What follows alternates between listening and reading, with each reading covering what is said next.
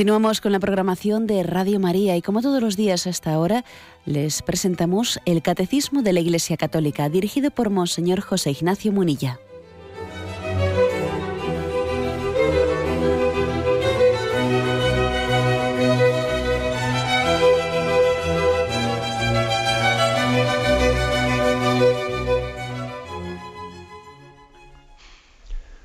Un cordial saludo a todos los oyentes de Radio María. Un día más, con la gracia del Señor, proseguimos el comentario del Catecismo de nuestra Madre la Iglesia.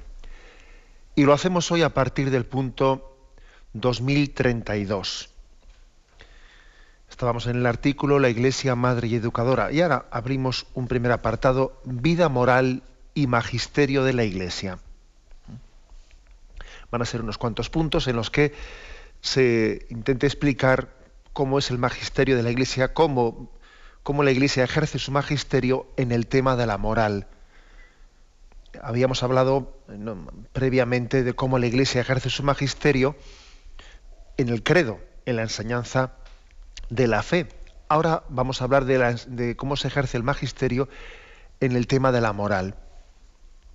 El primer punto, el 2032, comienza diciendo esto.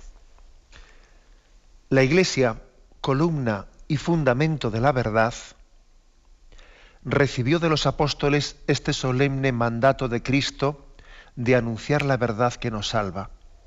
Bueno, sigue adelante después con una cita del Código de Derecho Canónico, en la que nos dirá de cómo a la Iglesia le compete proclamar los principios morales, eso lo vamos a dejar para después. Ahora me quiero centrar únicamente en esta primera afirmación. Además que es que es dura, resulta escandalosa a los oídos eh, ante la cultura relativista en la que, eh, y subjetivista en la que vivimos. Es una cita de la Sagrada Escritura de la Biblia, primera carta de Timoteo, capítulo tercero, versículo 15, la que dice este, ese, pues esa expresión que digo que resulta escandalosa. Dice, la iglesia columna y fundamento de la verdad. Así lo dice Pablo en esa carta a Timoteo. La Iglesia, columna y fundamento de la verdad, recibió de los apóstoles este solemne mandato de Cristo de anunciar la verdad que nos salva. Yo creo que merece un comentario, ¿no? Esta afirmación, esta autodefinición eh, que hace aquí el catecismo de la Iglesia. Lo que pasa es que se basa en la palabra de Dios para decirlo. La Iglesia, columna y fundamento de la verdad. Bueno, ¿por qué digo que resulta escandalosa esta expresión ante los oídos de este mundo? ¿no? Bueno, porque creo que estamos en una cultura que ha hecho un dogma del relativismo, del subjetivismo, ha hecho un dogma de ese no hay verdad, cada uno hace una verdad a su medida, no existen verdades que nos impliquen a todos. Y por lo tanto se rechaza esa pretensión de la Iglesia de ser portadora de una verdad plena revelada en Jesucristo. Yo, haría dos pequeños comentarios, si me permitís. El hecho de que es curioso que justamente una cultura que dice que no hay verdades absolutas, que niega las verdades absolutas, que niega los dogmas, haga un dogma, que es el relativismo o el subjetivismo, es una contradicción, pero que la estamos viendo todos los días que justamente quienes proclaman no hay verdades absolutas, están proclamando ellos una verdad absoluta, que es el relativismo, el que no hay verdades absolutas. Oiga, pues usted mismo se contradice, porque está afirmando como algo absoluto, pues un, punto de partida que es el relativismo, el subjetivismo, el no hay verdad. Si verdaderamente usted ¿eh? es tan, eh, bueno, pues es tan subjetivista o relativista como usted dice ser, debería de decir, bueno, pues no sé si hay verdades, igual sí que las hay, el caso es que yo no lo tengo claro. ¿eh? Eso sería lo lógico, ¿no? Si usted verdaderamente es relativista o subjetivista, no debería afirmar tan claro eso de que no hay verdades absolutas para los demás. Igual sí que las hay, ¿no? ¿No es usted relativista y subjetivista? Dúdelo un poco, ¿no? Póngalo en duda. No, no, pero usted proclama un dogma el dogma de que no hay verdades absolutas que nos impliquen a los demás, que impliquen a todos. Luego, curiosamente, se comienza por negar la existencia de los dogmas y se hacen otros dogmas, los dogmas subjetivistas y relativistas, ¿no? Y además un segundo matiz, ¿no? Aquello que, pues, Benedicto XVI, todavía cuando estaba a punto ¿no? de ser, de ser mm, elegido papa, en aquella misa mm, del cónclave, de inauguración del cónclave que él presidía, en la que iba a ser elegido como sucesor de Juan Pablo II, él habló en aquella, en aquella homilía, en la homilía de aquella Eucaristía, habló de la dictadura del relativismo, una expresión pues que se ha difundido mucho, ¿no? Es verdad, existe una dictadura del relativismo. ¿Mm? Dictadura del relativismo que consiste en que estamos, lo, estamos viendo día a día, de que aquellos que proclaman el relativismo, el subjetivismo, luego, en la hora de actuar, actúan pues con una prepotencia tremenda, imponiendo su forma de pensar, no proponiéndola como quiere hacer la Iglesia, ¿no? sino imponiéndola. Oiga, es muy curioso, usted no era relativista, usted no era subjetivista, usted no proclamaba que no hay verdades absolutas. ¿Cómo entonces ahora viene usted aquí ahora imponiendo una forma de pensar? Es curioso, esto podría tener muchas, muchas aplicaciones concretas. ¿eh? La Iglesia, por ejemplo, no quiere que la asignatura de religión sea obligatoria. Quiere que todo el mundo pueda libremente optar por ella. Sin embargo, otras ideologías se quieren imponer obligatoriamente a todo el mundo. Oiga, déjeme, déjele al padre que el padre elija lo que quiere para su hijo, ¿no? Además, no era usted relativista, usted no era subjetivista, que cada uno haga lo que quiera, pues entonces respéteme, ¿no? Bueno, pero es que he aquí la dictadura del relativismo. He aquí que después de haber negado que existan principios absolutos, que existan los dogmas, resulta que luego a la hora de la verdad aplicamos, ¿no? aplicamos una auténtica dictadura en la manera de imponer ese relativismo. ¿Por qué hago pues esta especie de crítica a la cultura dominante? Hago esta crítica a la cultura dominante porque, porque soy consciente de que cuando el catecismo comienza citando ese texto de Pablo a Timoteo que he dicho, la iglesia es columna y fundamento de la verdad, eh, resulta escandaloso a los oídos eh, y a la sensibilidad de esta cultura relativista. Y por tanto me parece importante hacer esta crítica a la cultura relativista para que no nos avergoncemos ni nos escandalicemos de la palabra de Dios y de esta fe, de esta fe católica en la Iglesia como columna y fundamento de la verdad. Sí, Señor. Tenemos, ¿no?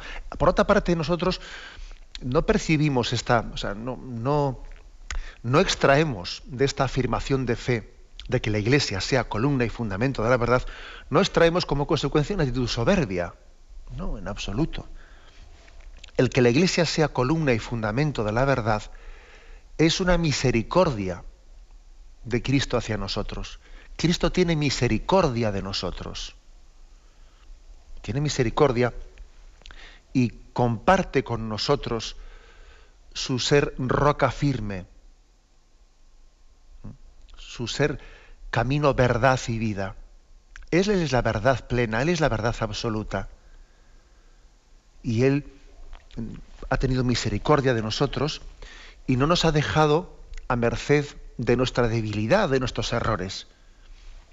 La capacidad de errar es uno de los, de los signos más evidentes, ¿no? de las consecuencias más evidentes de la debilidad en la que el hombre ha quedado por el pecado. Pues bien, Cristo ha tenido misericordia de nosotros. Luego, afirmar como afirmamos los cristianos, los católicos, ¿no? que creemos en que la Iglesia es columna y fundamento de la verdad, eso no es una actitud soberbia, sino que es una actitud agradecida a Jesucristo que nos sostiene a Él le, le confesamos como piedra angular, como piedra angular, ¿no? encima de la cual, sabéis que la piedra angular es aquella en la que se sostienen ¿no? todos los, los, nervios, toda la, la, construcción del edificio. Bien, pues Cristo es la piedra angular. Y ha querido darle también Él a la Iglesia la vocación de ser roca, Tú, Simón, eres Pedro, eres piedra, y sobre esta piedra edificaré mi iglesia. Es decir, Cristo que es piedra angular, ha querido también compartir con la Iglesia ese ser roca, ese ser piedra firme. Porque su amor es grande, porque su misericordia le lleva también a rescatarnos ¿no? de nuestra debilidad. Por otra parte, eh, también eh, una de las formas que tiene el Señor de compadecerse de nosotros es capacitándonos para eso que nos encomienda. Aquí dice, la Iglesia, columna y fundamento de la verdad, recibió de los apóstoles el mandato de Cristo de anunciar la verdad que nos salva. Claro, cuando alguien recibe un mandato, un mandato que por otra parte le supera ¿no? en su capacidad, ¿no? pues necesita también esa gracia, ser asistido por la gracia para poder llevar adelante ese mandato. ¿no? Pues tenemos muchos textos, ¿no?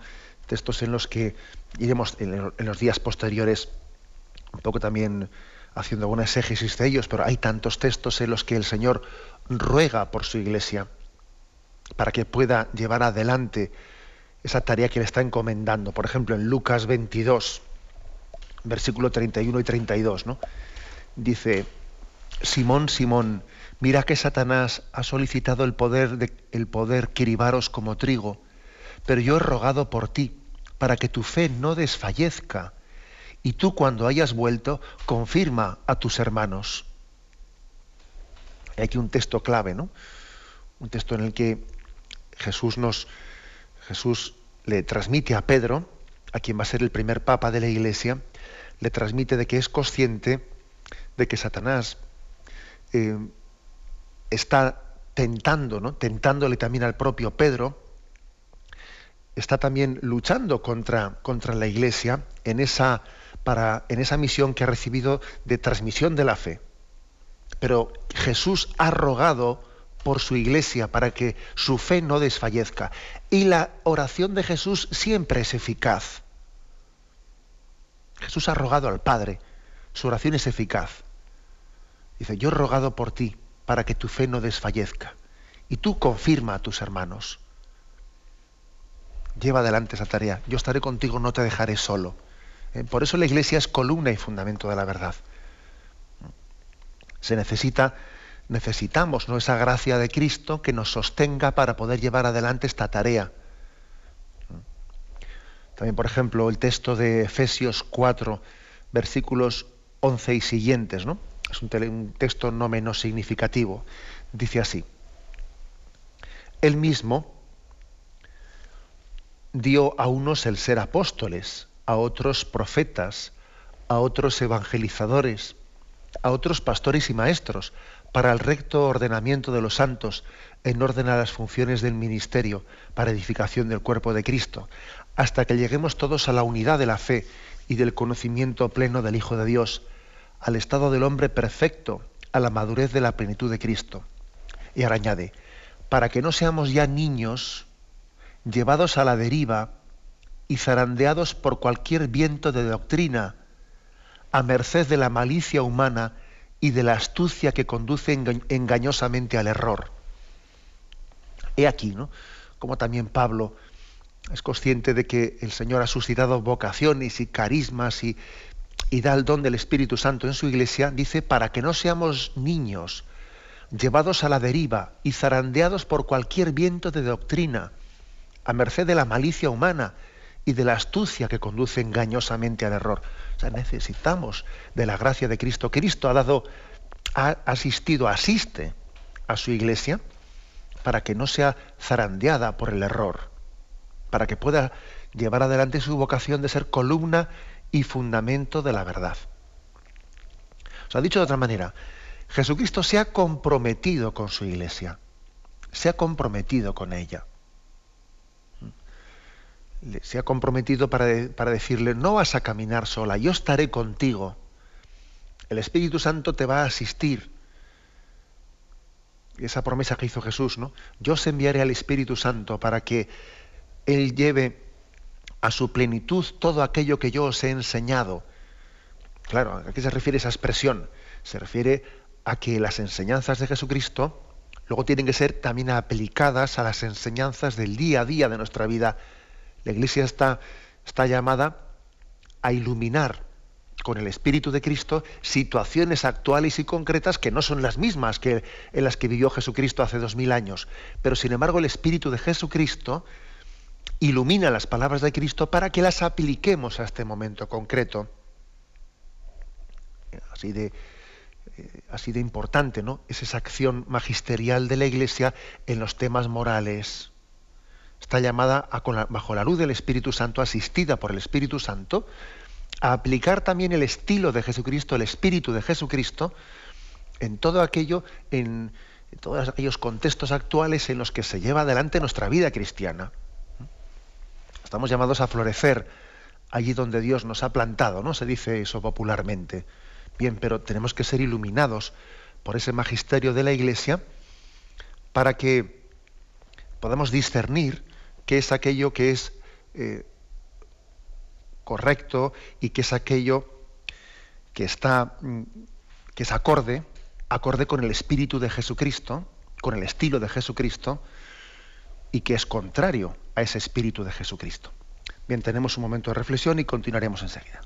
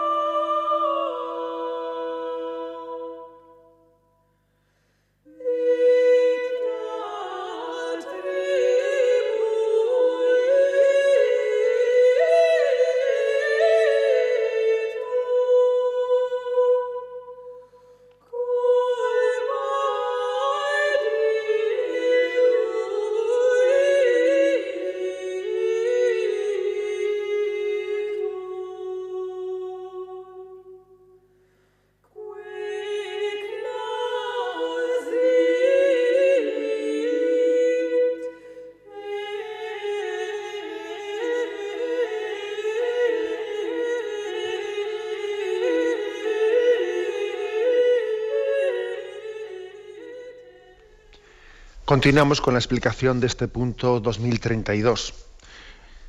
En él hemos comenzado explicando la primera frase en la que se dice cómo la Iglesia recibió de los apóstoles el mandato de, Cristo de anunciar la verdad que nos salva y concluye este, este punto 2032 con una cita del Código de Derecho Canónico, el canon 747, el artículo 2, que dice así. Compete siempre y en todo lugar a la Iglesia proclamar los principios morales incluso los referentes al orden social, así como dar su juicio sobre cualesquiera asuntos humanos en la medida en que lo exijan los derechos fundamentales de la persona humana o la salvación de las almas. Bueno, como veis aquí se hace una, afirmación bajando a la práctica, ¿no? A la Iglesia, por lo tanto, se ha recibido de Jesucristo un mandato de anunciar la verdad que nos salva, lógicamente tiene que tener una competencia, una competencia a la hora de proclamar principios morales. Principios morales que están en juego, están en juego pues en el, en el día a día, en el día a día de nuestra vida. Porque lo primero que hay que decir es que aunque cada campo tiene su propia autonomía, cada ciencia tiene su propia autonomía, por supuesto, pero sería un error pensar que los campos científicos, las distintas ramas del saber, etcétera, ¿no? no tienen nada que ver con los principios morales y son absolutamente independientes ¿no? y autónomas de principios morales. Eso, está equivocado, evidentemente. Por supuesto que, en, en todo quehacer humano hay implicaciones morales. Pues por supuesto que la Iglesia pues, pues no, no tiene como su quehacer o su cometido pues entrar en campos que no le competen. ¿eh? Pues, por ejemplo, ¿qué tipo de, eh, de, adelanto científico eh, pues es más adecuado en las telecomunicaciones, o esto o lo otro, más allá. Hay cuestiones que no, no le competen a la Iglesia, pero sin embargo eso no quiere decir que en esos aspectos, en esos campos concretos, no haya también implicaciones morales. Y esas sí le competen a la Iglesia. Sí le competen a la Iglesia. Ejemplos, ejemplos podemos poner muchos, ¿no? Por ejemplo, sería un error, ¿eh? un error pensar, bueno, la Iglesia no tiene por qué meterse en el mundo de la empresa. Hombre, claro, la Iglesia no está para jugar a ciencias empresariales, ¿no? O para hablar de marcos económicos, o etcétera. Pero claro que hay muchos aspectos que, están, están tocando a los principios morales y también la Iglesia los tiene que proclamar en ese campo y a veces tiene que discernir y a veces tiene que denunciar. Por ejemplo, la Iglesia igual tiene que denunciar y, defender ¿eh? principios morales en, los temas, en los marcos laborales, entendiendo que hay situaciones que son profundamente injustas en los marcos laborales, porque eso tiene implicaciones morales, ¿no? O por ejemplo, pues, eh, pues en, otro, en otros ámbitos que tienen su propia autonomía y que la Iglesia reconoce su dignidad y su autonomía, pero que también tienen implicaciones morales, como por ejemplo el mundo militar. El mundo militar también tiene sus implicaciones morales. Y la tradición de la Iglesia ha discernido de, ha hablado también de que existen guerras injustas, profundamente injustas, cuando el hombre pasa de, se extralimita de lo que es la legítima defensa y pasa a ser un injusto agresor. Luego también ahí la Iglesia tiene que decir algo en cuanto a iluminar unos principios, unos principios morales en el mundo militar. Y bueno, y tantos otros campos, ¿no? Es decir, mm, nuestra fe católica, nos recuerda que los principios morales de, proclamados por Jesucristo tienen que iluminar toda la vida. Que no existe una dicotomía, no existe pues, un, principio de separación absoluta entre los valores espirituales y nuestra vida concreta, ¿no? nuestra vida eh, concreta en la que en el día a día está, de hecho, se están, se están poniendo en juego esos valores morales a veces uno de los problemas mayores que tenemos es que hemos hablado de vida espiritual como si la vida espiritual fuese como un capítulo aparte de nuestra vida cotidiana. No, la vida espiritual no es un capítulo aparte de nuestra vida cotidiana. La vida espiritual es nuestra vida cotidiana, nuestra vida rutinaria, el día a día, nuestros quehaceres, pero bajo la luz del Espíritu. No hay dos vidas, no hay dos vidas, hay una sola vida, la vida real, que los cristianos entendemos que tiene que estar iluminada eh, por el Espíritu de Cristo para vivir en rectitud moral. De hecho, pues eh, a veces muchas sectas, especialmente sectas en, lugares como Sudamérica y otros lugares, o, a nivel también mundial, como esa misma secta que tan de moda ¿no? en esta cultura actual que es la de la nueva era, sectas como Nueva Era o de, otro estilo se están difundiendo en gran parte porque son una especie de principios espirituales sin ética, sin moral. A veces a ciertos intereses, ¿no? A ciertos intereses económicos ocultos les puede interesar que se difundan ese tipo de sectas que proclaman unos principios espirituales sin que tengan implicaciones morales ningunas sin magisterio de justicia social. Claro, alguien que entra en este tipo de sectas, pues le tiene que resultar muy cómodo para ciertos, para ciertos poderosos que dirigen los hilos de la sociedad de una manera oculta, porque dice, mira, uno se mete en esa secta y así a mí no me, no me complica la vida haciéndome denuncias en temas de relaciones laborales injustas o en el tema de la globalización o en el tema del mundo militar, o en el tema de nada. mira, se mete en esa secta sin que eso implique para nada ninguna consecuencia luego en las cuestiones morales del día a día. Claro, ese tipo de sectas pueden llegar a ser muy cómodas, entre comillas, ¿no? Para quienes pretenden hacer una dicotomía, una separación absoluta entre fe, espiritualidad y autoconsumo, para que uno eh, tenga una especie de... Eh, tenga satisfecha, ¿no? Ese deseo de trascendencia, pero sin, sin ninguna implicación moral en esta vida. Sin embargo, la fe católica no es así. La fe católica integra, integra toda la vida, todos los aspectos de la vida a la luz del Espíritu de Jesucristo. En nosotros no existe ¿eh? una separación entre vida espiritual y vida diaria, ¿no? En la que se juegan tantos valores. Fijaros que la Iglesia Católica se evitaría muchos problemas y muchas críticas si renunciase a ejercer su magisterio moral pues en, la vida en la vida social diaria ¿no? Si la iglesia dejase de hablar de la importancia de que los padres deben de tener el derecho a educar a sus hijos si la iglesia dejase de hablar de, del peligro de manipulación de las conciencias en los colegios si la iglesia dejase, de hablar de las injusticias en, los, en el mundo laboral eh, de, de tantas injusticias o inmoralidades bajo capa de adelantos científicos, ahora hablaremos de ello, la Iglesia se evitaría muchos, muchos problemas. Sería, nadie se metería con la Iglesia si nos limitásemos sencillamente a proclamar un, una vivencia puramente espiritualista, en la que dijésemos a la gente, venga usted a rezar a la iglesia, se va a sentir mucho mejor, le va a producir una gran paz interior, va a ser para usted pues una especie de, relajación, como si la Iglesia eh, estuviese, estuviese llamada a predicar una especie de religiosidad de consumo para que, para que nos sintamos mejor y sin que eso tenga ninguna implicación para la vida diaria. ¿no? La Iglesia se evitaría muchos problemas, pero estaría traicionando a Jesucristo, claro. Estaría traicionando a Jesucristo. No existen, por lo tanto, ¿no? dos vidas, la vida espiritual y la vida ordinaria de nuestra vida. No, no existen dos vidas, existe una sola. Y aquí lo que el catecismo dice, eh, repito esta, esta frase, compete siempre y en todo lugar a la Iglesia proclamar los principios morales, incluso los referentes al orden social, así como dar su juicio sobre cualesquiera asuntos humanos, en la medida en que lo exijan los derechos fundamentales de la persona o la salvación de las almas. Hombre, si es sobre cuestiones en las que no está en juego los derechos de la persona, la salvación de las almas, nosotros nos vamos a meter. La Iglesia generalmente no se va a meter, ¿eh?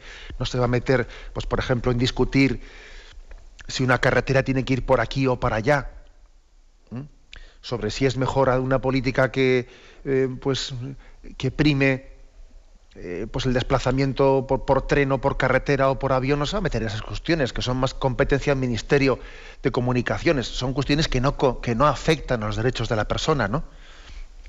Pero igual la Iglesia sí se va a meter en otras cuestiones que, afectan aspectos morales, como por ejemplo la prontitud a compartir nuestros bienes como el agua, ¿eh? sin que tengamos un sentido de derecho absoluto de los bienes.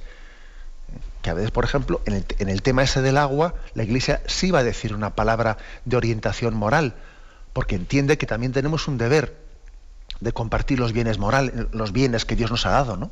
Tenemos un deber moral. En eso sí va a entrar. No va a entrar en eso anterior que os he dicho, que al fin y al cabo son cuestiones que pueden ser de una manera y de la otra, y ahí no está tanto en juego derechos de la persona y valores morales. ¿no?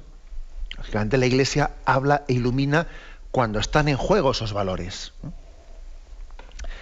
Pero fijaros bien que uno de los errores, de los errores más mm, extendidos, o una de las, yo suelo decir que uno de los versículos de la, de la Sagrada Escritura que peor se han interpretado muchas veces, ha sido aquella famosa frase que Jesucristo pronunció cuando le, eh, le trajeron una moneda y le preguntaron, ¿es lícito pagar impuestos al César? Y el Señor dio aquella respuesta famosa, a Dios lo que es de Dios y al César lo que es del César. Y algunos han intentado interpretar esa palabra de Jesucristo como si fuese no mezclemos las cosas de Dios en las cosas, en, bueno, pues en la construcción diaria de la sociedad. Son dos, campos absolutamente incomunicados. ¿no? Luego una cosa no afecta a otra. No, esa es una interpretación equivocada de esa frase de Jesucristo. La prueba es que la Iglesia también, también ha dicho que es inmoral el que alguien no quiera también pagar sus impuestos a la sociedad y, y se escaquee, como se dice popularmente, ¿no? de contribuir también al bien, al bien de la sociedad. ¿no? Es inmoral el que alguien eh, pretenda servirse de, vamos, de la sociedad en lo que le aporta y luego se niegue a contribuir a ella pues con sus impuestos, ¿no? eso es inmoral. Por lo tanto, no hagamos esa aplicación de la frase de Jesucristo, a Dios lo que es de Dios y al César lo que es del César, como diciendo, no hay que mezclar para nada la moral en las cuestiones diarias. No, esa es una equivocación. Esa frase de Jesús no se refiere ¿eh? a, tal, a tal principio. Más bien nosotros entendemos, entendemos que mm, toda nuestra vida social, toda la vida social, todos los campos también de la ciencia tienen también una dimensión moral. No existe ciencia, eh, no existen campos, de construcción de nuestra sociedad, ¿no? en los que no haya también implicaciones morales. Pues bien, la Iglesia tiene el cometido de Jesucristo de dar una palabra de, de orientación, ¿no? para que nuestra vida cristiana sea coherente cuando construimos en el día a día. ¿no?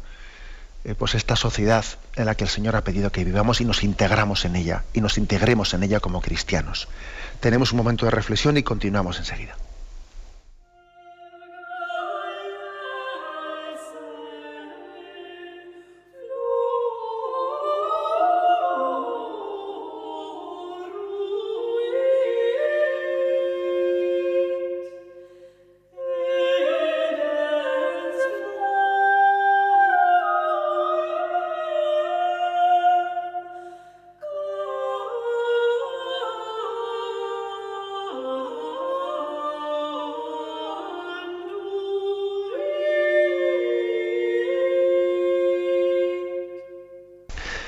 Continuamos en este programa del Catecismo de la Iglesia Católica comentando el punto 2032. En él estábamos haciendo referencia a, que la Iglesia, según cita este punto del Código de Derecho Canónico, cita el canon 747, en este punto del Catecismo, se dice que a la Iglesia le, compete, forma parte de la misión que Jesucristo puso en sus manos le compete proclamar los principios morales, incluso los referentes al orden social, y dar un juicio sobre cualquiera asuntos humanos en la medida que, que lo exijan los derechos fundamentales de la persona o la salvación de las almas. Por ejemplo, hemos puesto antes algunos casos concretos, ¿no? pero voy a poner alguno más. Por ejemplo, la iluminación moral de la Iglesia en cuestiones de avances científicos. Este es un tema delicado es un tema delicado. Porque uno dice, bueno, que no se meta la Iglesia en cuestiones científicas. Bien, por supuesto que las ciencias tienen su autonomía y la Iglesia tiene que respetar esa autonomía, ¿no? Pero es que un error muy grande es el de pensar que la ciencia, o sea, que puede existir una ciencia sin conciencia. Algunos pueden pensar que la ciencia no hay que mezclarla con la moral. No, mire usted, la ciencia sin conciencia se vuelve contra el hombre. Acaba devorando al hombre. La ciencia tiene que estar al servicio del hombre, al servicio de su dignidad, de su bien, no en contra de él. ¿Eh? Luego, es importante este aspecto, ¿no? Entender que también en la ciencia existen unas dimensiones morales que deben de ser discernidas. Por ejemplo, algo que tenemos que rechazar absolutamente. Todo lo que es posible, ¿eh? Todo adelanto científico ¿eh? que de hecho se muestra posible, pues entonces, si es posible, se dice, no, no hay que poner puertas al viento, al viento no se le puede poner puertas. Luego, si es posible, si es factible científicamente, nosotros no podemos ponerle ningún límite a lo que científicamente es posible. ¿no? Pues eso es un, principio falso. ¿eh? Es un principio falso. Porque hay muchas cosas que son factibles eh, científicamente, pero que son, son destructivas para el hombre. ¿eh? Nadie niega, nadie niega pues, que la ciencia ha demostrado factible utilizar la bomba de hidrógeno, ¿eh? que tiene una capacidad destructiva por 50 veces superior a la bomba de Hiroshima, ¿no? Y con una capacidad de destrucción increíble. Y nadie niega que eso científicamente hablando sea un gran avance. Ahora, moralmente es un gran avance todo aquello que supone un avance científico es también un avance moral para el hombre? Bueno, pues esto que vemos, yo creo que vemos más claro, ¿no? En los temas de carrera armamentística, apliquémoslo a todo. ¿eh? Apliquémoslo a todo. Bueno, porque creo que podríamos poner eh, algún ejemplo concreto. ¿eh? El ejemplo, por ejemplo, de las, de las células madre embrionarias. Afortunadamente aquí ha habido un proceso en estos últimos años. En un primer momento, en un primer momento, parecía que eh, las células madre embrionarias, es decir, aquellas que se obtienen en esta medicina regenerativa o regeneradora, ¿no? esas células que se obtienen sacrificando embriones humanos, ¿no? se, obtienen a, través de embriones humanos, pero para hay que sacrificarlos, ¿no? El embrión humano muere.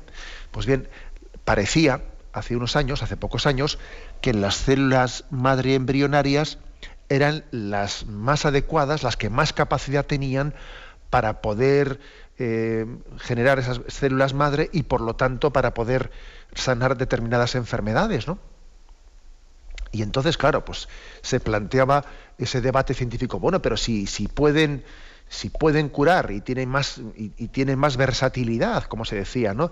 Y si tienen eh, pues más capacidad eh, regeneradora y terapéutica que otras células madre que no son embrionarias y no son células madre adultas, utilicemos estas porque, porque si es un avance, es un avance y no importa a costa de qué, ¿no? aunque haya que sacrificar embriones humanos, pues se sacrifican embriones humanos, ¿no? La Iglesia decía y mantuvo desde el principio, pues lo que mantuvo, que el fin no justifica los medios y nunca podemos sacrificar seres humanos concebidos para utilizarlos terapéuticamente en favor de otros, ¿no?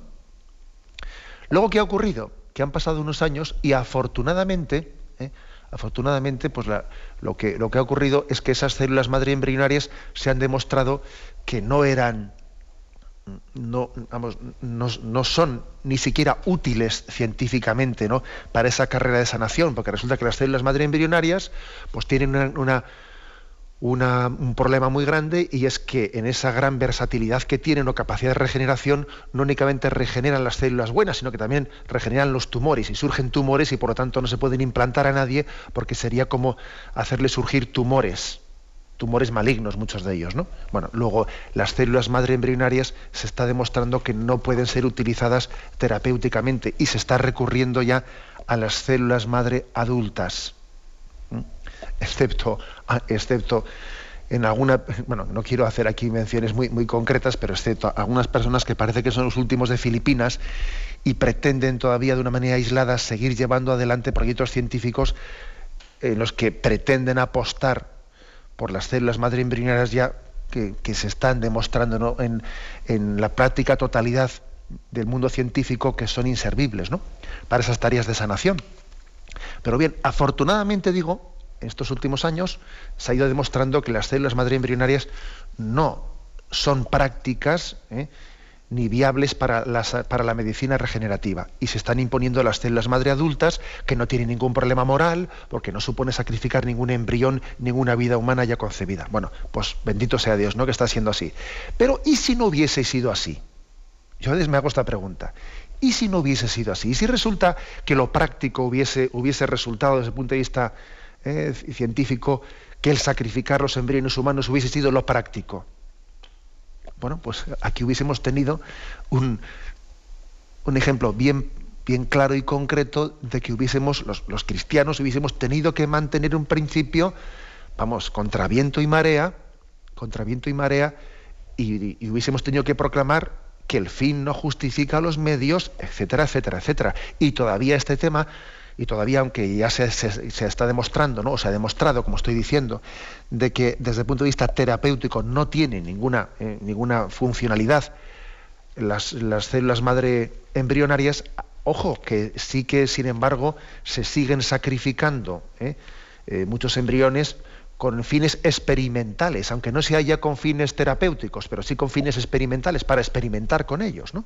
Y sigue siendo inmoral.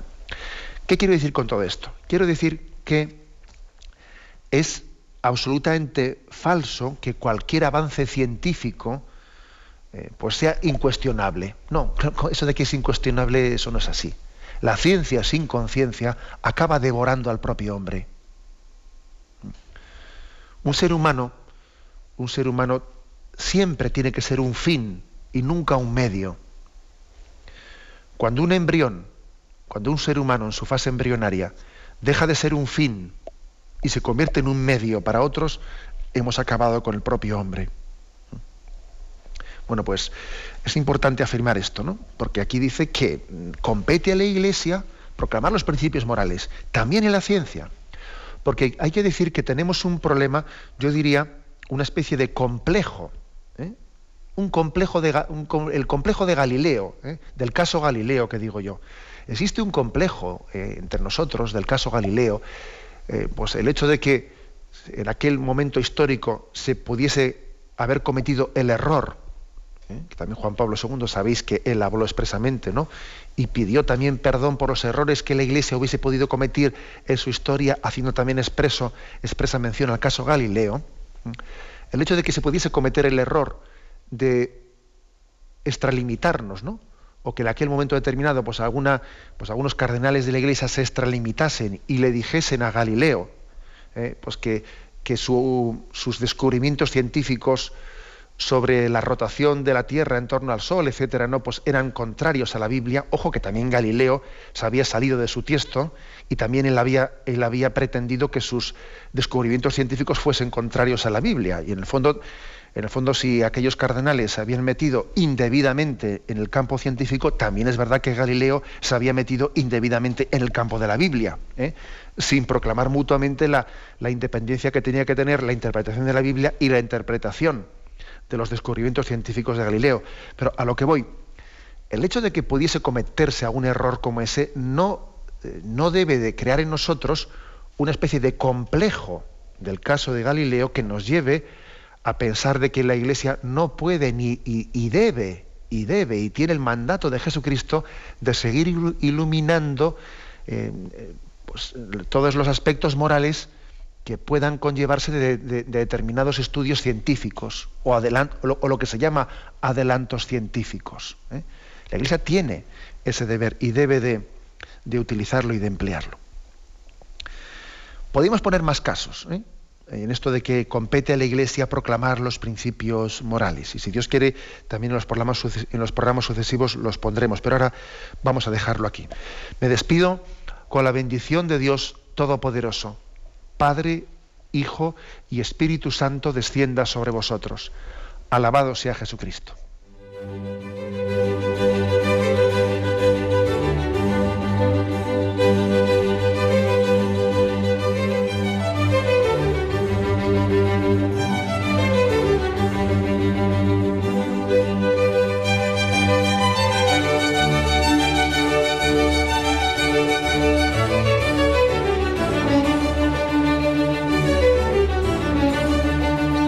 Con estas explicaciones de Monseñor José Ignacio Munilla finalizamos el Catecismo de la Iglesia Católica.